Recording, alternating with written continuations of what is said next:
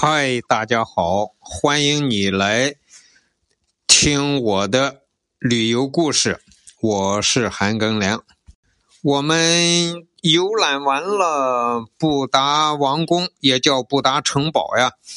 在布达城堡的南边呀，有一个小门，从那个小铁门出去就下楼梯。然后下去之后，就来到了城堡要塞。这个城堡要塞啊，是一大片建筑，那个都是石头到顶的建筑，外墙也没有装饰，全是石头。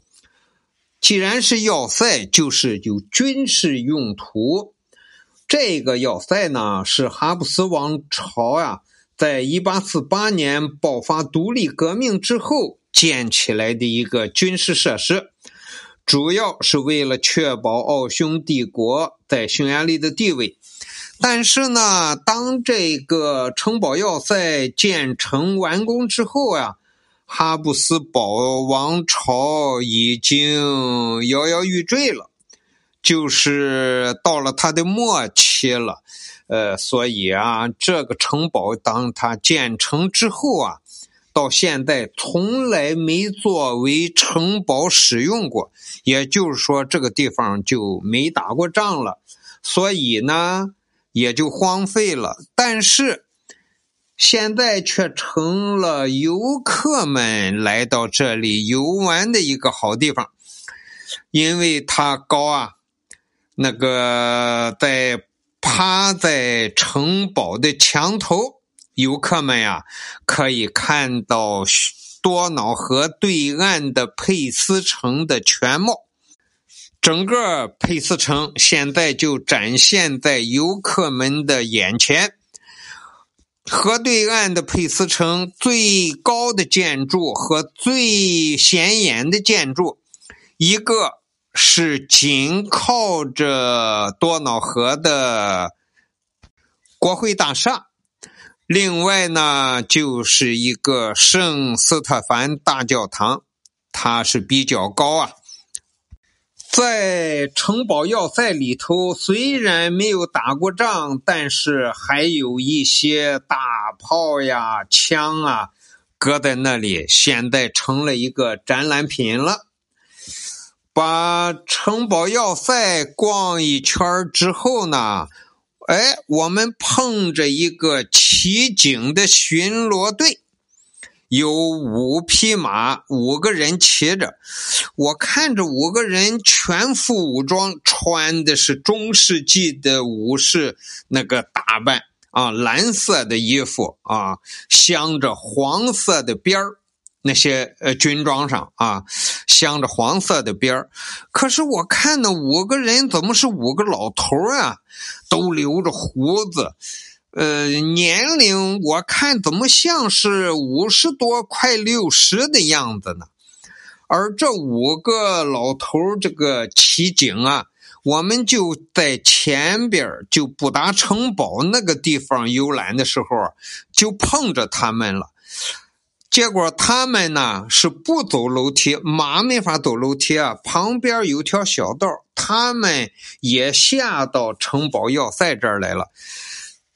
而且我们游到这个地方的时候呢，刚好他们五匹马整整齐齐的要呃在要塞前面的一栋建筑旁边，哎，站在那儿。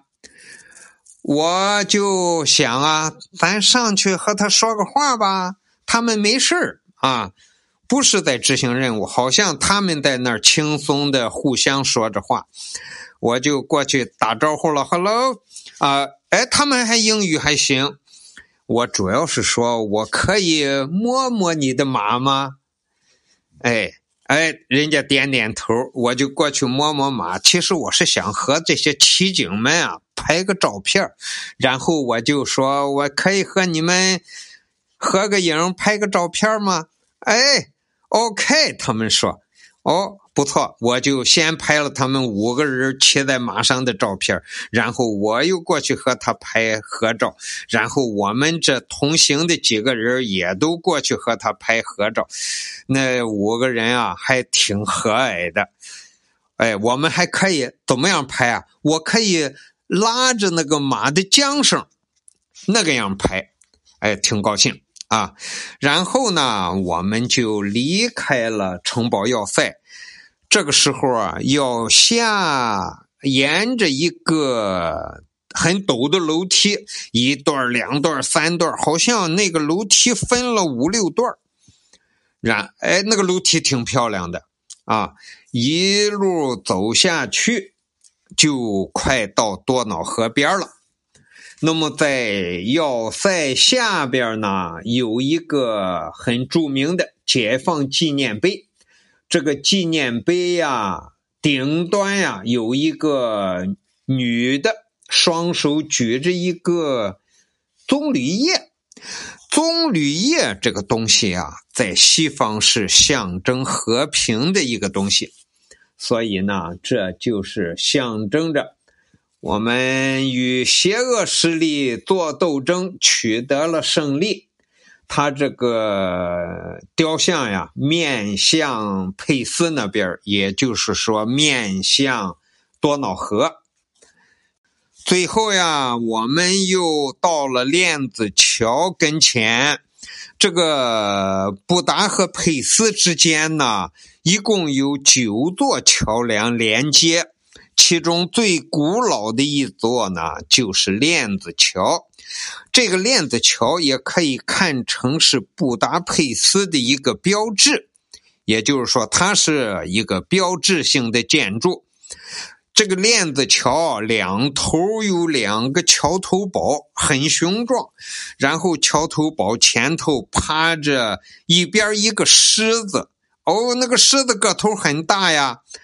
呃，然后两边有那个锁链，啊，把桥拉起来、吊起来，这就是链子桥。很多人在这个桥的两侧呀拍照。这个链子桥到现在还可以通汽车，就有几路从布达到佩斯的这个公交车还从这个链子桥上过。那么，然后。